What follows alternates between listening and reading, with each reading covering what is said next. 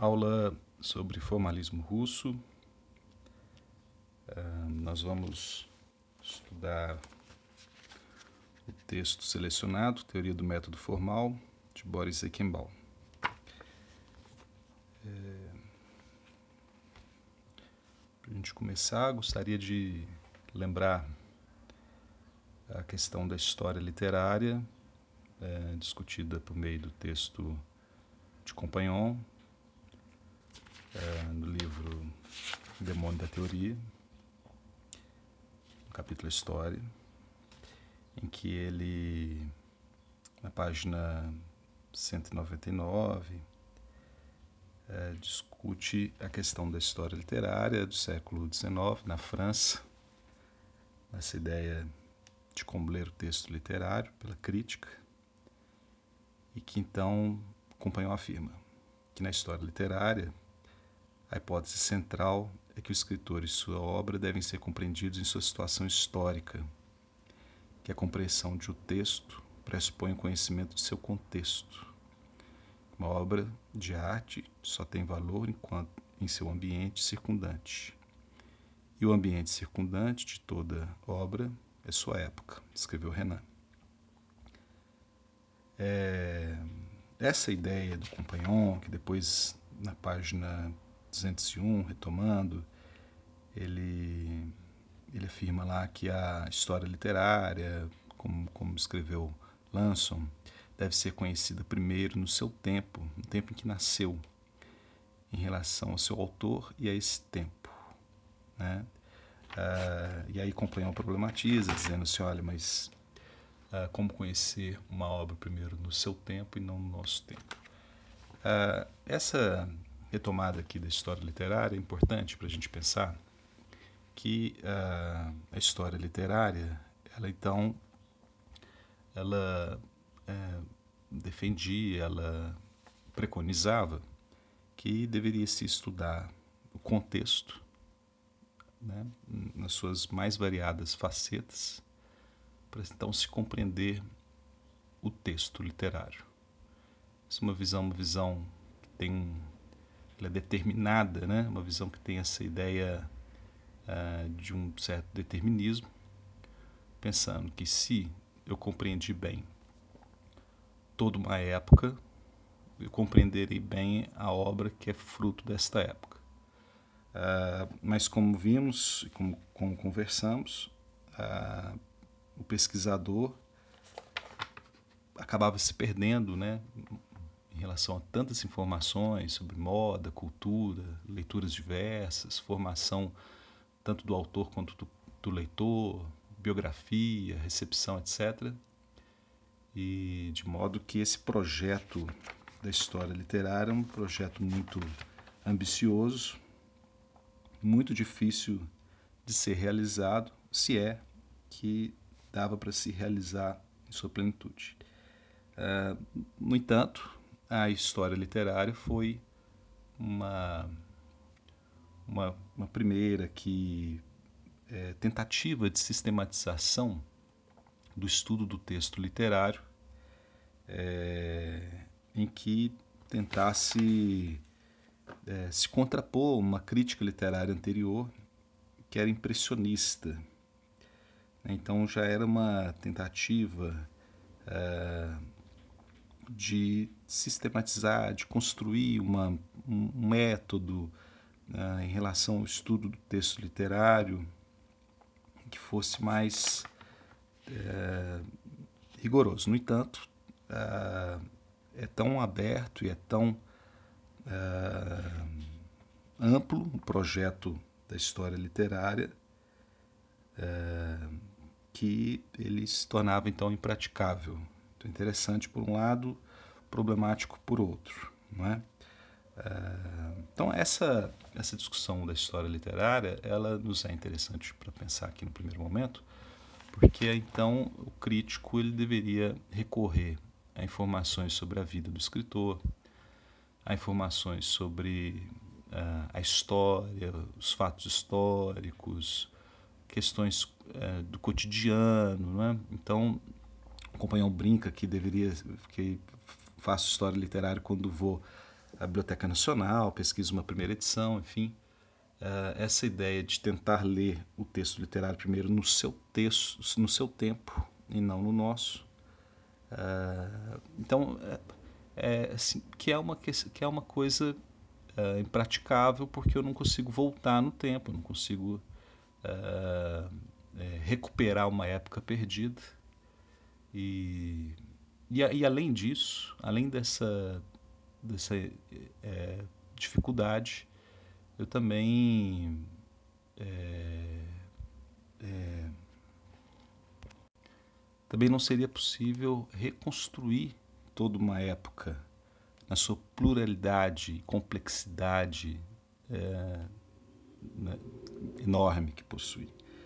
É, então, a, mas é interessante pensar que a história literária, desse sentido, ela tem um comportamento ex, extrínseco, né? ela lança mão de coisas exteriores à obra literária uh, para então, num, num, segundo momento, buscar a obra literária. Ela estuda o contexto, né? e depois vai procurar o texto. E ao estudar o contexto, ela é, tende a se perder. Uh, mas então, é, então, bom, então isso é a história literária, assim dita resumidamente.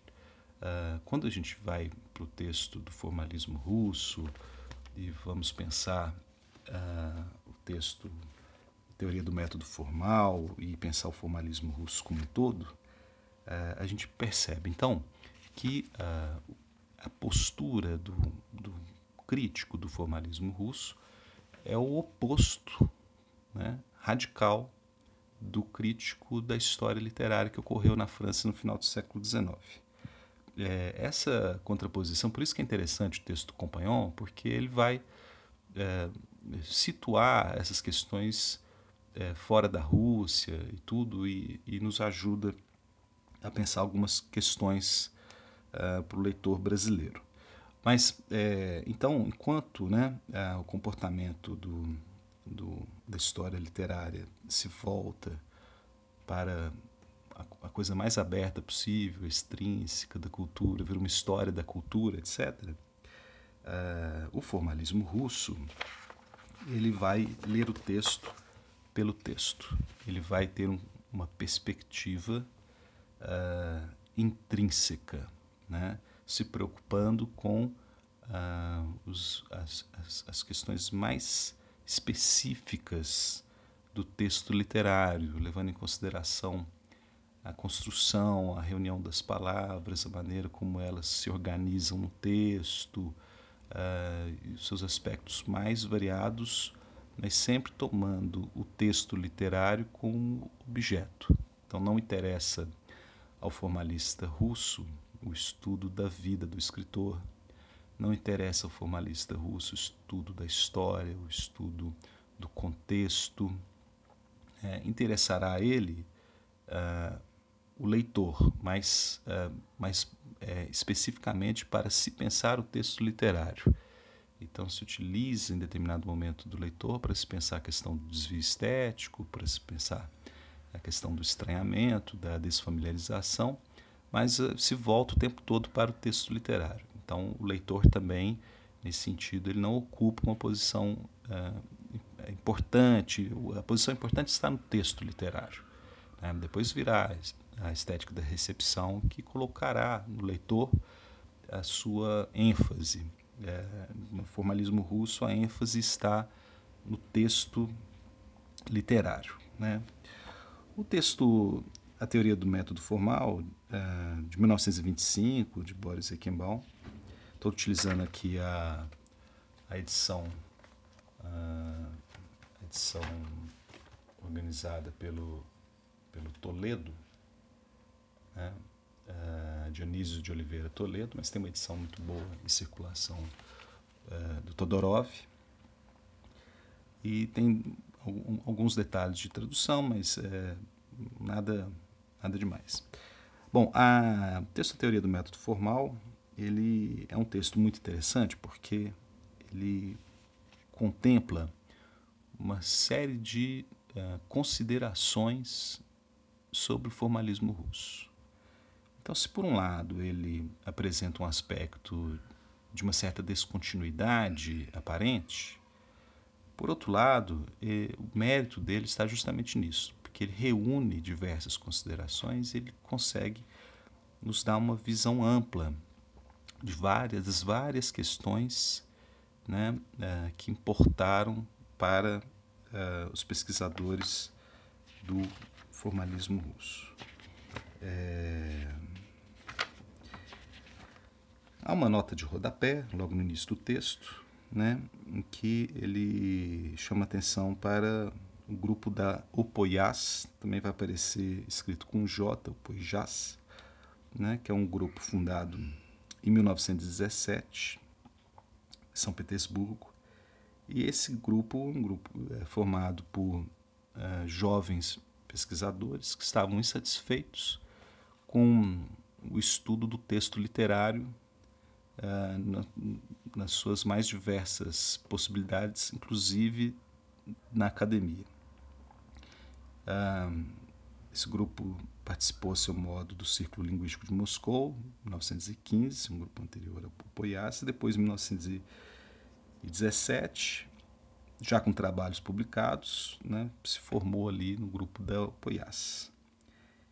E então, uh, o Equembal nos lembra aqui no, no correr do texto sobre um período de uma fase heróica, né, digamos assim, do formalismo russo, em que os textos tinham um perfil de manifesto, em que era preciso assim ter um teor de combate, uma postura de combate. Mas que agora, em 1925, quando ele escreve esse texto, esse período de combate já passou, e então ele faz aqui um, um panorama né, sobre uh, o formalismo russo. Uh, começa com uma epígrafe dizendo que o cito, né, o pior, na minha opinião, é aquele que representa a ciência como obra pronta. E a epígrafe é muito interessante, porque ele já então é, anuncia essa ideia de que uma teoria, de que a ciência deve estar sempre em construção, sempre em elaboração, sempre se refazendo. E que a coisa. Uh, e assim, assim também é, é, a discussão do formalismo russo, que é uma discussão que vai se construindo, que vai se uh, criando, que vai se fazendo. Né? Começa o texto, então, anunciando ali o esforço para a criação de uma ciência autônoma e concreta, e depois fala da literatura enquanto objeto de estudo. É muito interessante observar como que a palavra ciência vai aparecendo no decorrer deste, deste texto, essa preocupação né, que é com a literatura enquanto objeto autônomo, seja, desligado do seu contexto e das outras questões que, que a cercam, que o cercam, uh, da literatura que a cercam, e é então uh, o estudo do objeto uh, literário. Né? essa ideia de ciência e de estar sempre em elaboração, então é, permitiu ao pesquisador do formalismo russo se valer de determinados procedimentos, de determinadas questões teóricas para determinadas obras. Mas à medida que fossem analisadas outras obras, eles então poderiam abrir mão ou, ou reformular suas convicções, né, para repensar ali uh, o texto literário, né?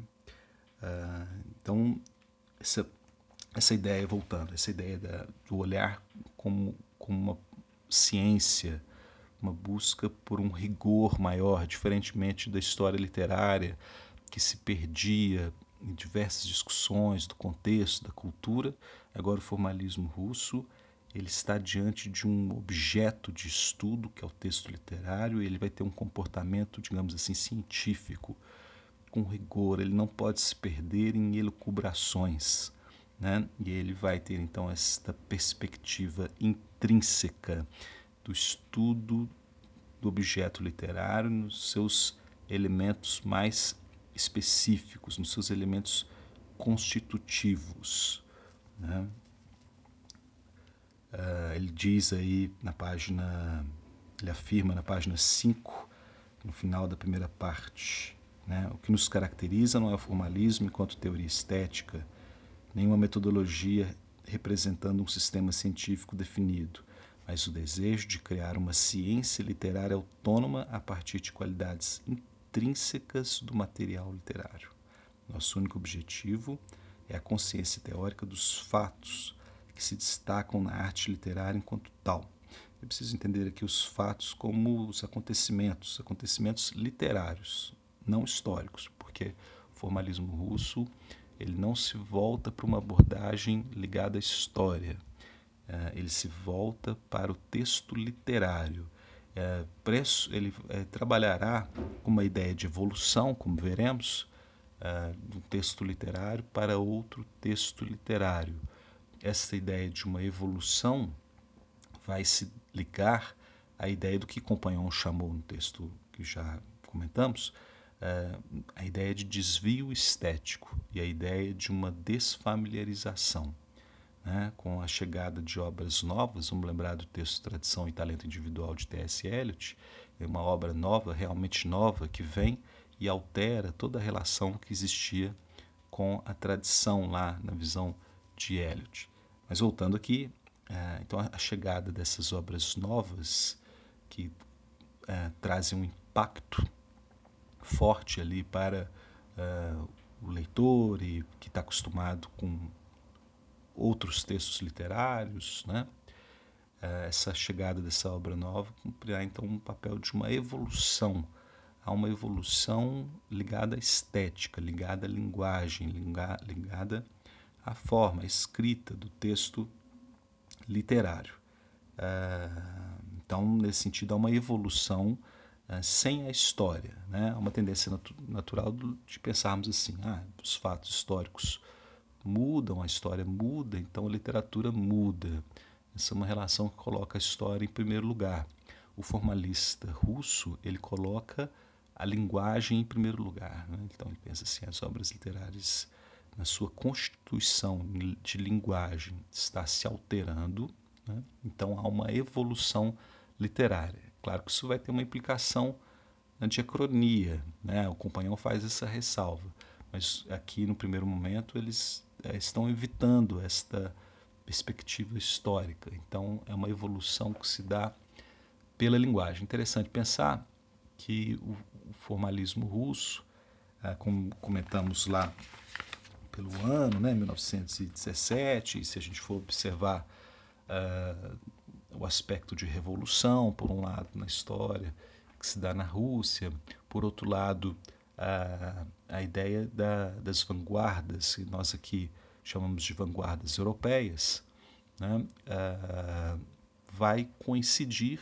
temporalmente com a presença do futurismo, né, de maior impacto ali na Rússia naquele momento, conforme aqui o Weichenbaum.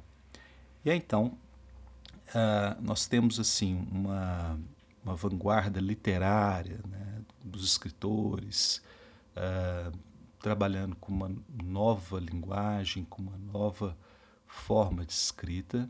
Uh, né, muito interessante associar a ideia do futurismo a uma ideia de ruptura da sintaxe, né, de uma inovação muito forte uh, nessa linguagem que deixa de trabalhar com esses elementos coesivos e passa a ser uma linguagem de ruptura, né? uma, uma ideia de velocidade, etc. Uh, é, quer dizer, do, do, tempo atual, né? Quer dizer, o futurismo está ali atualizando uma linguagem em relação ao seu tempo, poderíamos pensar assim livremente. É, isso ocorre na literatura. Quando eu falo em, quando eu falo em formalismo russo, eu estou pensando no, no patamar do crítico literário.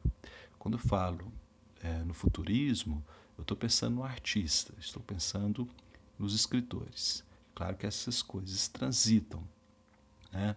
mas é, enquanto um exercício aqui de compreensão funcionará bem. Então, o futurista ele está fazendo a sua inovação, assim como fará depois o, o surrealista, né? assim como vinham fazendo uh, demais, as demais vanguardas. Uh, mas aqui no texto do Eichenbauer, para a compreensão do formalismo russo, a associação se dá com uh, o futurismo. Então, é, eles estão vivendo um momento em que a literatura passa por uma revolução. É, pensemos, por exemplo, aqui no Brasil, o que ocorreu com a Semana de Arte Moderna, o que ocorreu com o início do modernismo, e aí aquele texto do Mário da Silva Brito, uh, que discutiremos, né, o texto, uh, a chegada ali da nova estética e tudo, Uh, ali então nós percebemos como que foi esse primeiro momento conturbado de textos inovadores sendo publicado nos jornais e a crítica, né, o famoso artigo do Oswald de Andrade chamado Meu Poeta Futurista, chamando Mário de Andrade de poeta futurista e de uma linguagem inovadora que surpreende ali quem estava acostumado com a poesia metrificada, justamente essa transição né, da poesia metrificada para a poesia de verso livre, em que vai se dando essa ruptura, ruptura com o verso, com o metro, ruptura com a sintaxe, é, escreve-se de uma maneira às vezes telegráfica e por aí vai. Então a, a chegada desta nova literatura, é, digamos assim, é um prato cheio para o formalista russo que está pensando que a obra literária vai é, ter a sua evolução ligada às questões estéticas. Então, a maneira de escrever se altera, os procedimentos do texto literário vão sendo transformados e isso constitui uma evolução né, da literatura, a literatura pela própria é, literatura. Aqui na no primeiro capítulo, então, na página 5 do texto de Ekenbaum, que comenta aqui sobre essa questão dos, da forma como se lia a literatura até então, né, para eles. Ah, ele comenta então sobre essas questões da estética, da psicologia, da sociologia. É sempre interessante pensar isto, né? Quer dizer assim, que a, a, às vezes a psicologia lê o texto literário a partir da perspectiva da psicologia. A filosofia pode ler o texto literário a partir da, da perspectiva da filosofia. Né? Alguém pode ler o texto literário a partir da perspectiva da biografia, que não é uma perspectiva literária. É, alguém pode ler o texto literário a partir da perspectiva da história. Né? Então, ah, diante desse cenário, o formalista russo ele pensa assim, bom, mas é, e como ler o texto literário a partir da perspectiva do, do, da crítica literária, né? quer dizer, da própria literatura, da nossa própria área. Daí, então, essa necessidade inicial de uma ruptura com todas as áreas, digamos assim, que ao ler o texto literário estão lendo para a área, é, para a sua respectiva área, e não em função do texto literário em si, e o formalismo russo. Então, surge para ler o texto literário uh, pelo próprio texto literário, né? se inventando enquanto área, enquanto área de letras, poderíamos dizer, em uma medida. Né? Então, uh, essa, essa ideia de que a crítica deve voltar-se uh, para o texto literário e, e, assim o ler. Né? sobre isso, Ekenbaum, na página 6, no final do parágrafo, ele afirma, chamando essa questão do futurismo de uma reviravolta brusca que se observava na arte. Cito: reviravolta que na Rússia escolheu a poesia como terreno de eleição, a estética civil despida, enquanto que a arte voluntariamente tomou uma forma despojada e não observava senão as convenções mais primitivas. Método formal e o futurismo se acham, portanto, historicamente ligados entre si.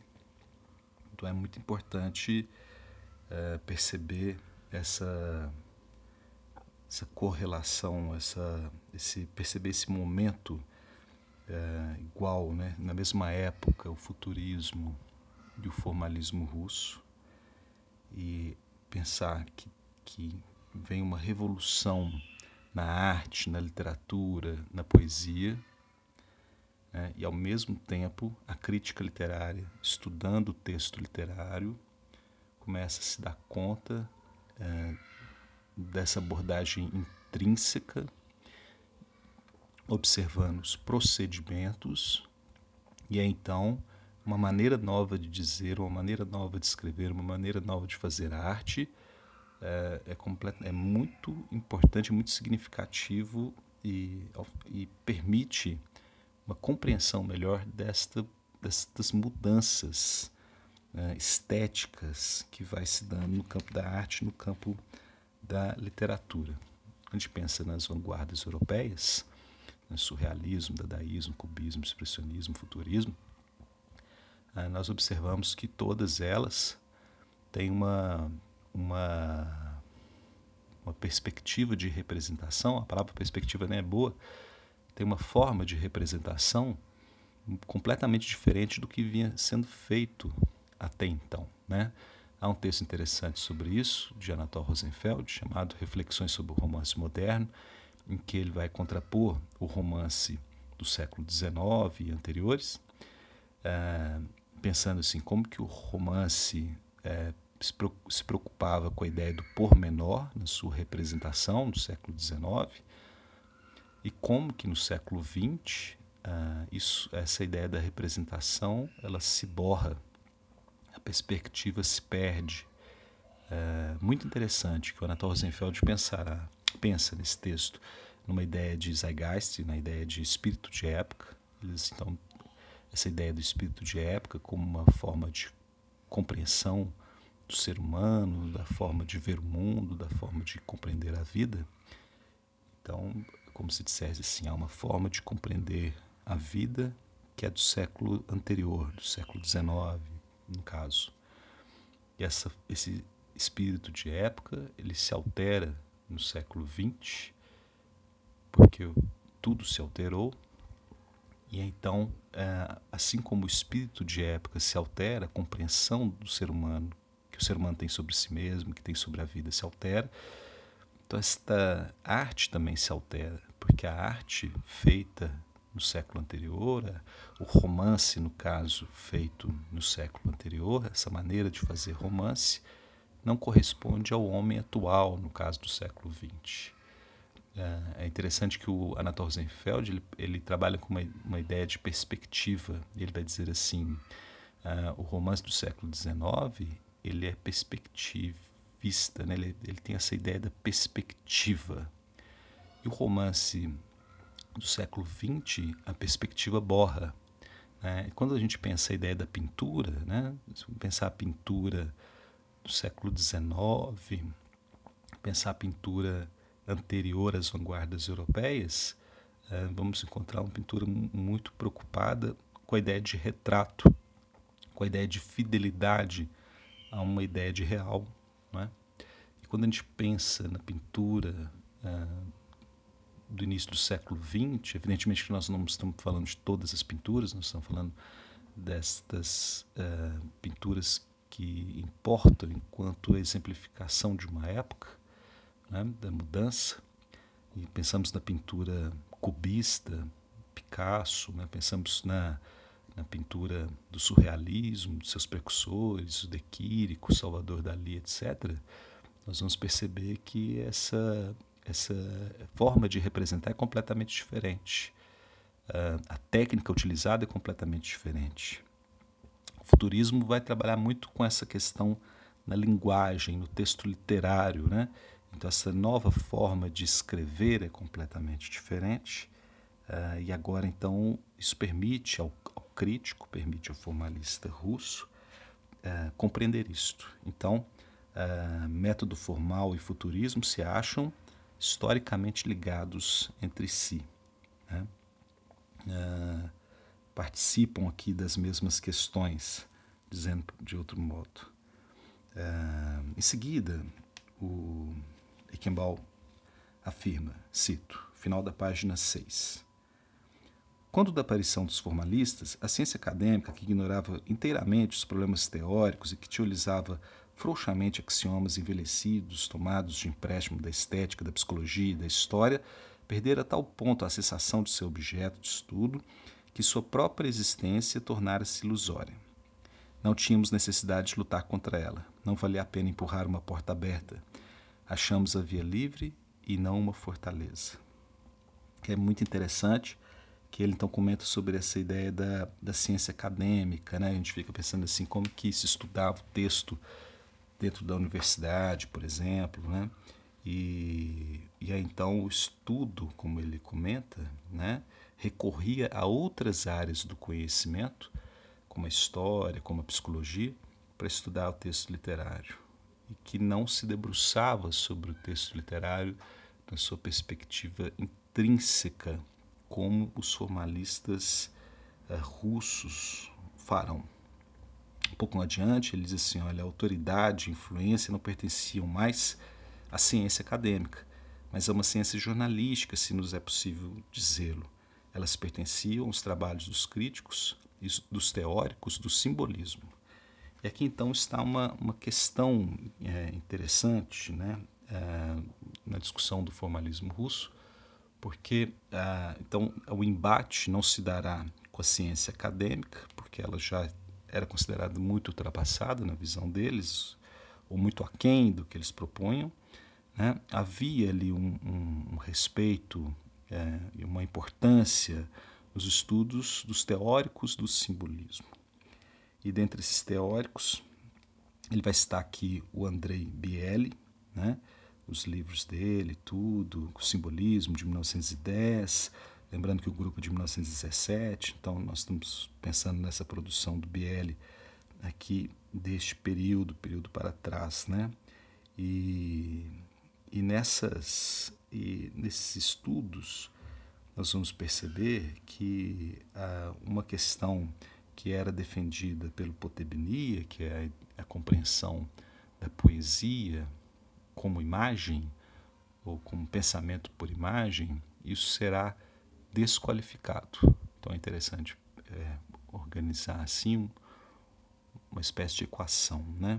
Que essa crítica simbolista ela vai aceitar os propósitos de Potebnia, que considerava a poesia como pensamento por imagem, e os formalistas russos vão então se contrapor a isto. Então vamos aqui uh, pensando estas questões. Uma informação sobre Andrei Bieli, uh, retirado de um artigo publicado na Universidade de Coimbra, uh, um artigo de Vladimir Plyasov, ele afirma, cito, André Bieli tornou-se um dos criadores da teoria do simbolismo na Rússia.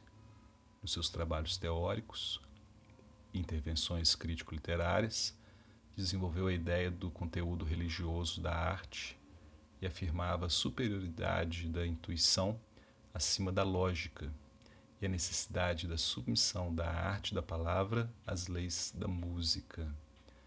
Fim de citação. É interessante aqui essa esse comentário do Vladimir Plyasov, em que, porque ele, ele, ele, ele afirma que essa ideia do, de um conteúdo religioso da arte, e, e fica muito claro aqui no texto do, do Boris Eichenbaum, que sempre que aparece essa discussão sobre a crítica simbolista, é, de que ela é marcada por uma ideia de subjetividade, né? ao contrário dos formalistas russos, que vão então se debruçar sobre o texto com a ideia de objetividade, com a ideia de rigor científico, lembramos da palavra ciência, né? Uh, a, essa crítica simbolista ela era marcadamente subjetiva e nessa afirmação de Vladimir Plyasov ele fala assim, olha, da superioridade da intuição acima da lógica né? É, a gente poderia dizer assim que é um pouco ao contrário a ideia do formalismo russo, né? que não deve prevalecer a ideia do, da intuição, mas é a ideia de um, de um rigor de verificação do texto, da sua compreensão enquanto linguagem. Né? Ah, ah, outras informações também trazidas lá pelo Vladimir Plyasov, ele fala eh, de obras publicadas por Andrei Bieli em 1911 e que esses textos, ensaios que ele escreveu foram reunidos nos livros chamados Simbolismo, Pastagem Verde e Arabescos, eh, os dois primeiros de 1910, o, o, o terceiro de 1911, e por uma busca que eu realizei, esses livros ainda não foram traduzidos para o português, ao que me parece. Só o romance Petersburgo desse crítico, caso como escritor, foi traduzido.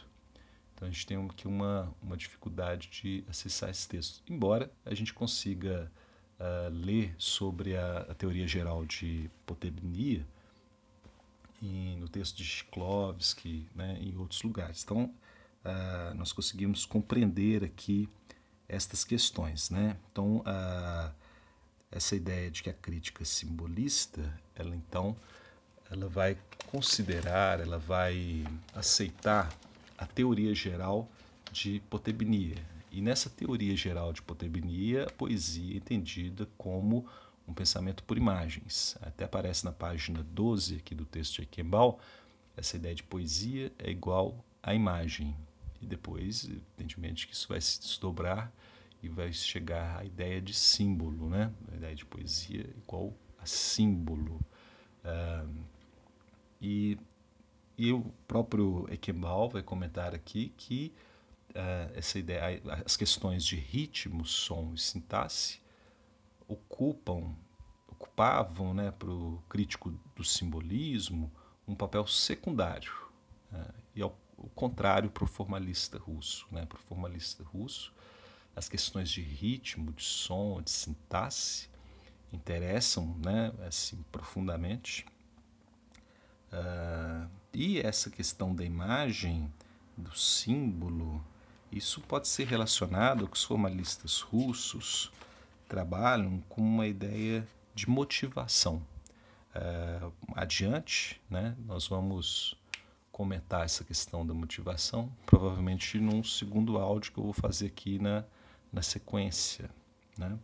Uh, essa ideia de motivação, já antecipando, quando se pensa no romance, é interessante pensar que o formalismo russo parte da investigação da poesia, no primeiro momento, e depois vai para o estudo do romance. Era mais desafiador estudar poesia no primeiro momento e era mais era importante, era mais necessário também, porque havia uma forte tradição de estudo da poesia, coisa que não havia na prosa, no romance.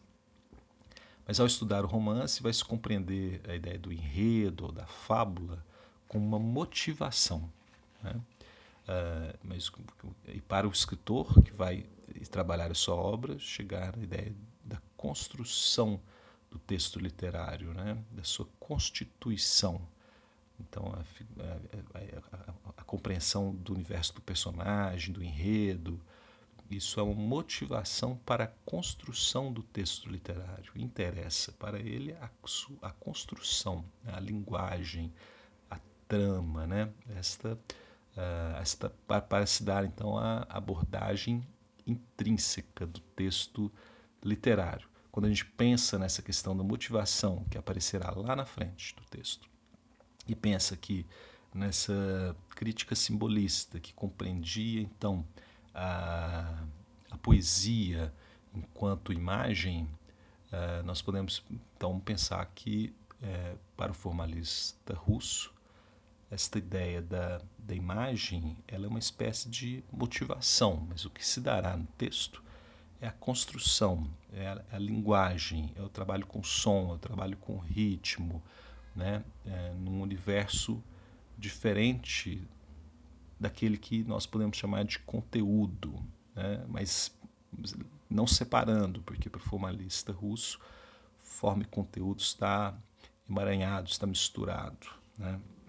Então, a, a, voltando, a, a crítica relevante que havia até então era a crítica simbolista, que uh, é, aceitava, o que defendia né, a teoria geral de Potebnia. A teoria geral de Potebnia compreendia a poesia como pensamento por imagens, é, daí se chega na ideia da compreensão da poesia como símbolos, como metáforas, né?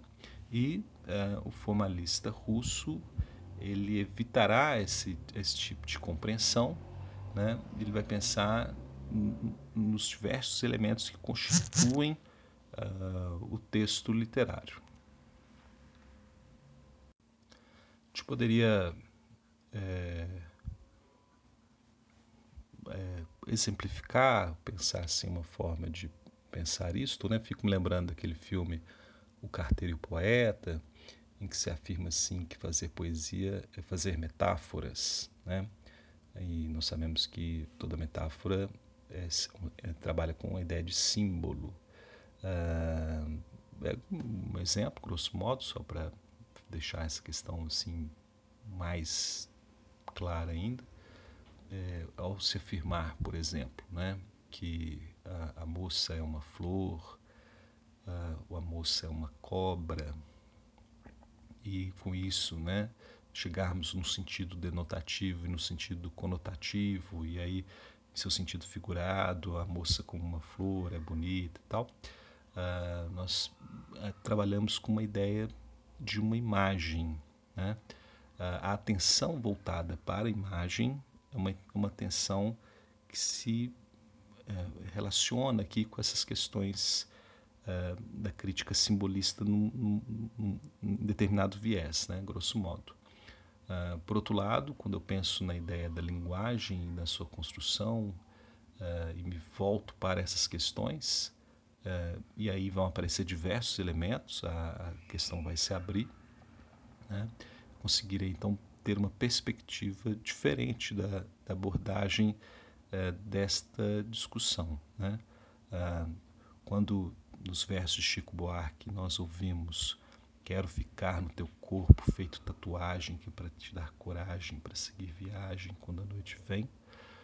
Assim mais do que a imagem que se forma ou que se depreende a partir das palavras e dos símbolos etc eh, esta forma inesperada de organização das palavras de constituição do trabalho poético é, é que nos surpreende é, quando, ao ouvir pela primeira vez, estamos desfamiliarizados com ela e daí podemos ter uma, uma percepção do texto poético e tudo. Né? É, muito interessante esse, essa ideia da desfamiliarização, termo utilizado lá pelo Compagnon. É, fico me lembrando um texto do Antônio Cândido, sobre a poesia de Gonçalves Dias, está no livro Formação da Literatura Brasileira. Gonçalves Dias consolida o romantismo, me parece o título. E ali o Antônio Cândido faz um comentário sobre o famoso poema Canção do Exílio. E ele faz uma afirmação interessante, que ele diz assim, é, esse poema ele é muito belo, ele é muito, ele é, ele é muito interessante, ele é muito instigante, ele tem um trabalho com ritmo que que nos, nos interessa muito, que nos, que nos comove muito. No entanto, o leitor de hoje, tendo se repetido tanto este poema, né, Minha terra tem palmeiras onde canto sabiá, as aves que aqui gojeiam, não gojeiam como lá e por aí vai, o leitor não consegue ter mais aquela reação de espanto em relação ao texto literário, nesse texto, que esse texto é tão repetido, ele é tão conhecido, que o leitor é, não percebe mais na sua complexidade é, ou no seu impacto inicial que haveria, né? Diferente quando o leitor lê pela primeira vez Ijuca Pirama, apesar de que algumas imagens ali são repetidas, né, e nós assim já as conhecemos antes da leitura do texto, mas a, o primeiro, aquele impacto com aquele, com aquele, é, com aquele poema é, pelo que se constitui como ritmo, é, chega a ser uma espécie de dança, né? Literária, aquilo é muito, muito interessante e naquele momento ali do romantismo brasileiro deve ter tido um impacto muito forte, né? Pelo que possui de, de variedade de ritmos, e, enfim. É, estão retomando aqui é, essa, essa relação é, se dará então é, do formalista russo, né, é, com é, em oposição a essa crítica simbolista. Então eles vão reler os, esses críticos, reler Potebnia, se contrapor a eles, dizer não, a poesia não é só um pensamento por imagens, a poesia é outra coisa, e vão pensar essas questões. Né? Então esse processo de ruptura que se dá aqui é, do formalismo russo, quer dizer, por, com algumas questões nem era necessário, como a história literária, poderíamos dizer, porque estava ali voltada para outras questões, né? Uh, e com a crítica simbolista, que se chama também de uma crítica jornalística, ela é, precisava se dar, porque eram as, a forma de se ler poesia, de estudar o texto literário mais interessante, mais importante da época. E então uh, se voltam e se opõem. Né? Uh, vou ler aqui na página 7 uma outra afirmação do Boris Zekenbaum. Né? Uh, ele menciona aqui a ciência jornalística, cito, composta pela teoria simbolista e pelos métodos da crítica impressionista. Entramos em conflito com simbolistas por arrancar-lhes das mãos a poética, liberá-la de suas teorias de subjetivismo estético e filosófico e conduzi-la rumo aos estudos científicos dos fatos. A revolução que jogou os futuristas contra o sistema poético do simbolismo sustentou os formalistas porque dava um caráter mais atual ao seu embate, que novamente como que essa esse emparelhamento, né, uh, porque se dá no mesmo momento entre formalismo russo e futurismo, e ao mesmo tempo então essa oposição com a crítica simbolista que eles vão acusar de subjetiva, né, uh, e vão então depois eles falam, ele fala até em aspecto religioso, ele fala só libertar a palavra poética das tendências filosóficas e religiosas, cada vez mais preponderantes entre os simbolistas, era a ordem do dia que reuniu o primeiro grupo de formalistas. Então, essa subjetividade, de poder pensar assim, quando fala no simbolismo, sempre nos vem essa ideia também de um misticismo, né? É, de uma poesia mística, apesar de o simbolismo, é, no final do século XIX, ser marcado pelo decadentismo, por uma ideia do fim do século, né? E aí é, nós temos assim diversas é, é, contradições ali na sua complexidade, né, que por um lado são marcados por um ceticismo vinculado a um pessimismo da vida, de que o mundo pode acabar e da descrença e tudo, por outro lado marcado por uma mística né, do fim do século e tudo, né? É, curiosamente, no, no, Brasil, um rápido comentário, assim, tivemos uma poesia simbolista vinculada a um certo aspecto religioso que a gente encontra que encontra eco na figura especial ali do Alfonso de Guimarães, em que vai trabalhar com uma mística religiosa, à sua maneira, individualizada, né? em que a figura de sua noiva, Constancinha, em que ele uh, que, que tinha tuberculose e ele vai uh, se relacionar com ela, né? e vai ficar noivo e tudo, mas era um relacionamento que se conduzia para a morte. Porque a poesia de Alfonso de Guimarães é marcado pelo tema da morte, pelo tema da amada morta, aqueles olhos cor de opala, né, sempre aparece essa imagem na sua poesia, e marcada por uma mística religiosa, no caso católica, eles iam, uh, ele ia até a, o alto do Morro das Cabeças, em Ouro Preto, onde até hoje existe um museu da casa do Bernardo Guimarães, pai de Constancinha, e o escritor. E ele então se encontrava com a Constancinha, iam para a igreja próxima ali, que é Bom Jesus de Matozinhos, inclusive tem um poema de Alfonso com esse nome.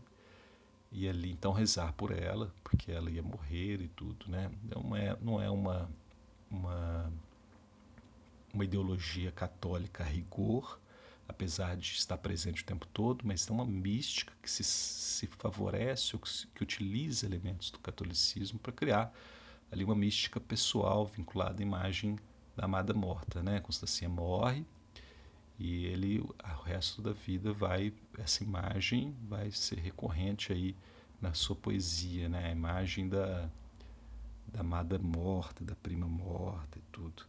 É, bom, mas também no comentário que li aqui, do fragmento que li de Ekenbaum, ele comenta aqui da crítica impressionista, né? A gente sempre também pensando nessa palavra, crítica impressionista, que vai para a obra literária com a sua subjetividade e lê o que quer, não é? porque não é, não é uma leitura preocupada com a construção, né? com os procedimentos, com a linguagem. É, é uma leitura que, que acaba se permitindo uma liberdade, e essa liberdade, então, é, pode tornar essa leitura uma leitura prejudicada. Né? Uh, depois, no, no, no, final da página 7, Eckenbaugh afirma: O que importava em nossa luta era opor os princípios estéticos subjetivos que inspiravam os simbolistas em suas obras teóricas à exigência de uma atitude científica objetiva em relação aos fatos. Daqui vinha a nova atitude do positivismo científico que caracteriza os formalistas, uma recusa às premissas filosóficas, interpretações psicológicas, estéticas, etc. E um pouco adiante ele diz: a arte queria ser examinada de perto, a ciência se exigia concreta. Então, uh, se opõe à crítica simbolista, que é subjetiva, que é mística, que chega a ser religiosa, né, se opõe à história literária, se opõe às abordagens extrínsecas, se opõe a essa crítica impressionista que havia. Né?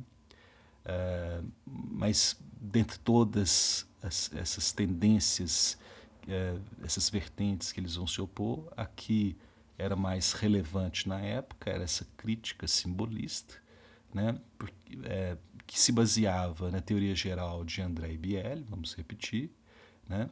Uh, e ao se basear nessa teoria geral, se, é, é, compreendia a poesia enquanto imagem e deixava de lado aspectos como a sintaxe, o ritmo, o som, etc.